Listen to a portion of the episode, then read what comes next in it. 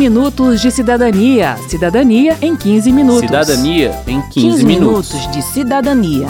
Cidadania em 15 Cidadania minutos. em 15 minutos.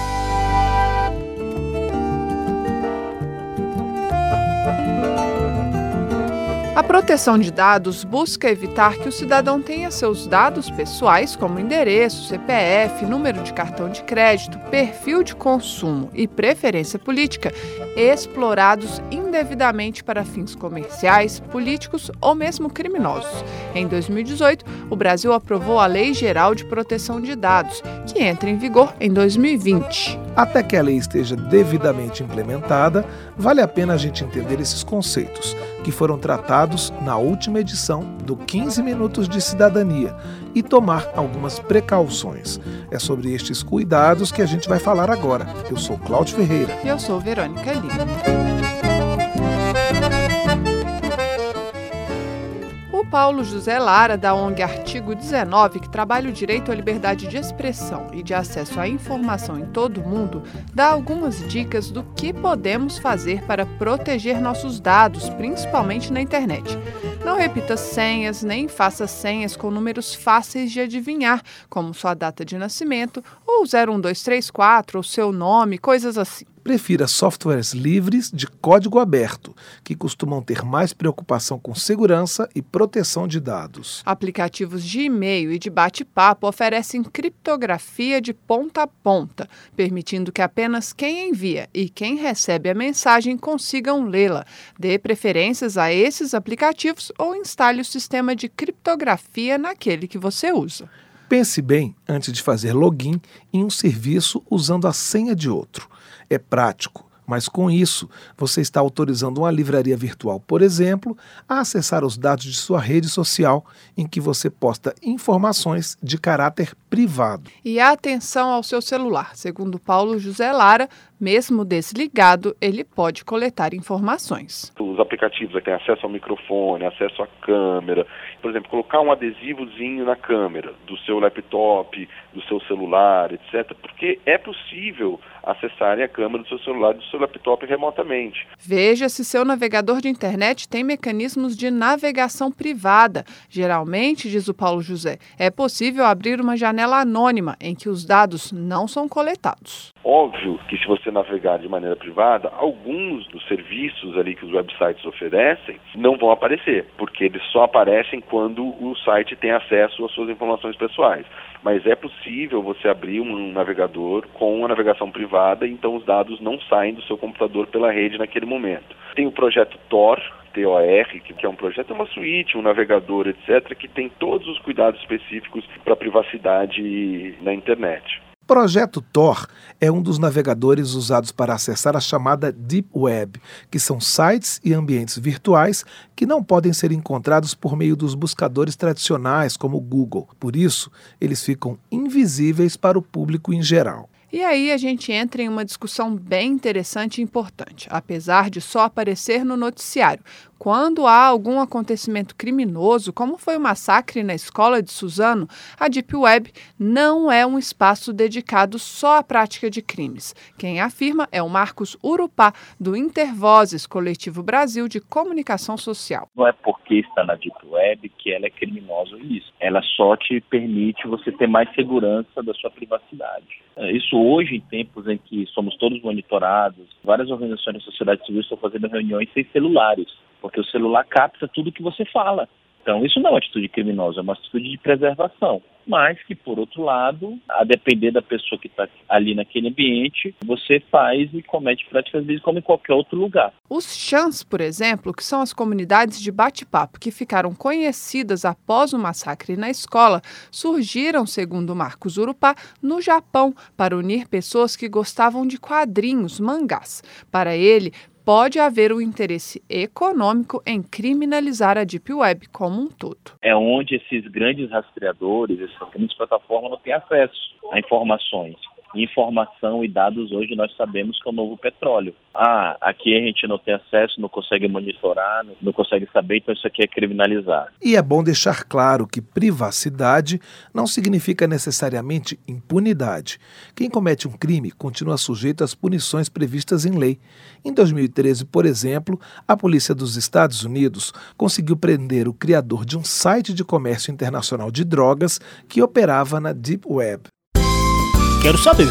Quero saber.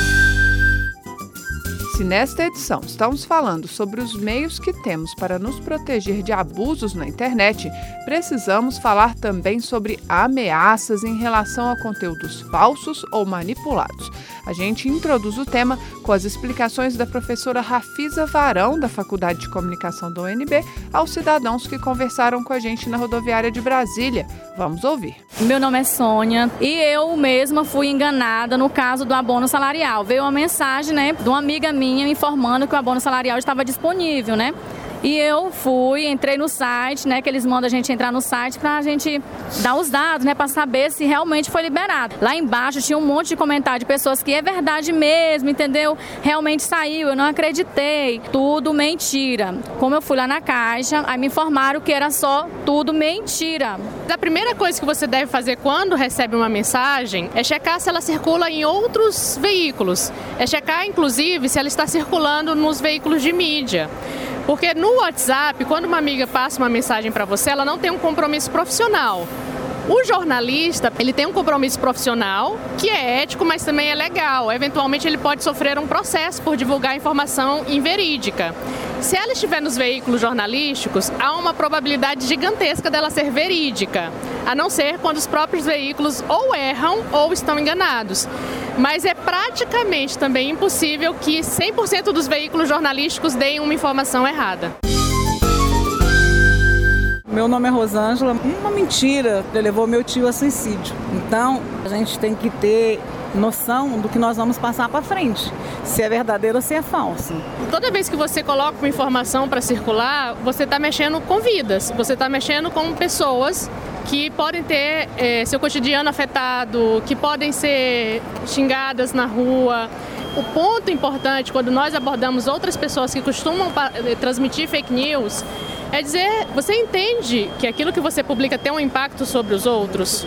Você entende que você pode destruir a vida de uma pessoa com uma informação inverídica? Eu acredito que o peso da questão ética, quando você conversa com as pessoas, ele costuma ser um peso positivo, porque ninguém quer ser o vilão. Aureliano, como lidar com, com essa questão da fake news, ou dessa que está em, em, alta sobre o Momo? O caso da Momô é um caso que viralizou nos grupos de WhatsApp, especialmente nos grupos de pais.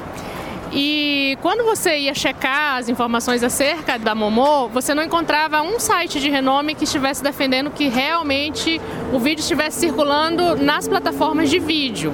No final das contas, a Momô estava circulando especialmente nos grupos de WhatsApp. Se eu recebo uma informação no grupo de WhatsApp, eu preciso checar porque a plataforma de WhatsApp ela não é uma plataforma profissional, ela é uma plataforma utilizada por indivíduos comuns, como eu e você, no momento em que nós estamos trocando mensagens privadas. Se você vai até os meios profissionais, e aquela informação não está presente, isso significa que, muito provavelmente, o que você recebeu é falso.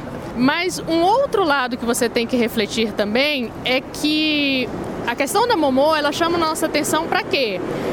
Para uma verificação dos conteúdos que o seu filho está assistindo. Pode ser que um dia não seja falso. E você precisa acompanhar o conteúdo que as crianças assistem, porque nem tudo é permitido e nem tudo vai auxiliar na formação dessa criança.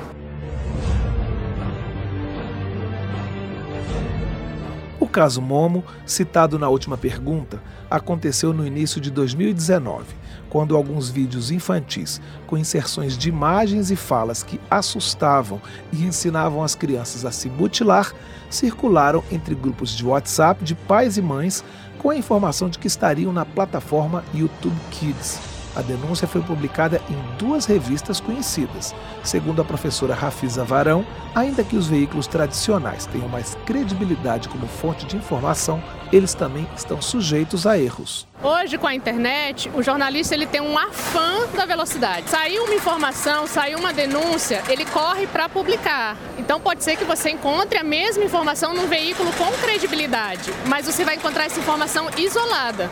Não são todos os veículos que vão dar a mesma informação e você precisa perceber também em que grau aquela informação ela está sendo movida pelo pânico ou pelo imediato. Preciso publicar a denúncia. Que mentira que Laura tá boa, que mentira que Laura tá boa, que mentira que Laura tá boa, que mentira que Laura tá boa.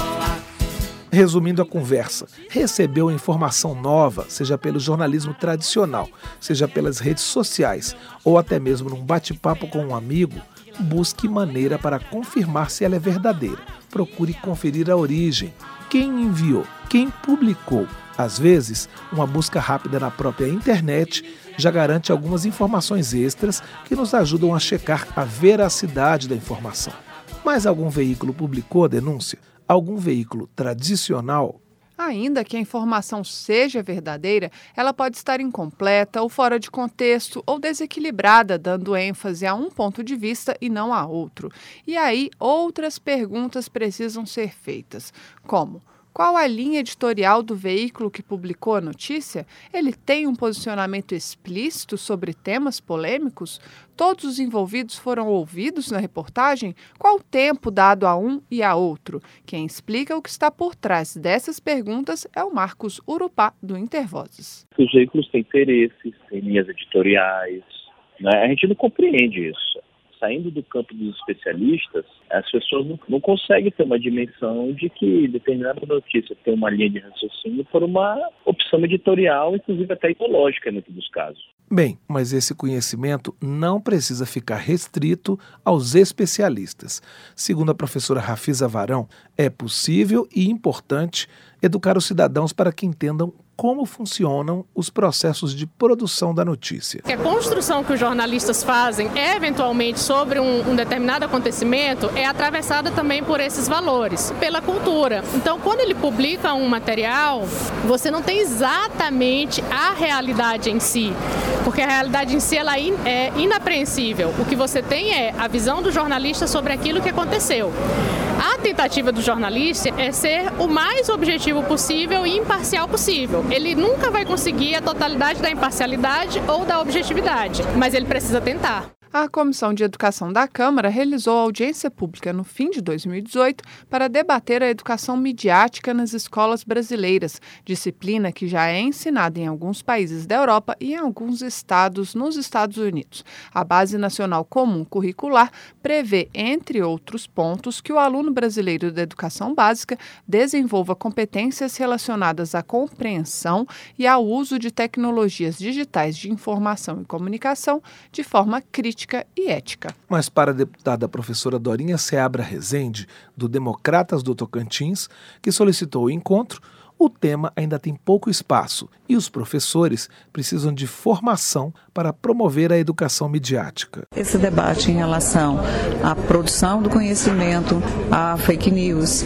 à segurança e a nova relação e ressignificação do professor e da escola, acho que esse debate ele ainda, ainda precisa ser enfrentado no espaço educativo. Em relação às notícias falsas ou fake news, 17 projetos de lei na Câmara dos Deputados propõem soluções para o problema. A maioria quer criminalizar a ação, prevendo punições que variam de multa a prisão por até seis anos. O deputado Pompeu de Matos, do PDT Gaúcho, explica a motivação para o seu projeto. Se não tem lei que inibe, que proíbe, que penalize, as pessoas chamam para si a responsabilidade e faz o que querem, porque não tem consequência nenhuma para ela. É... Mentira,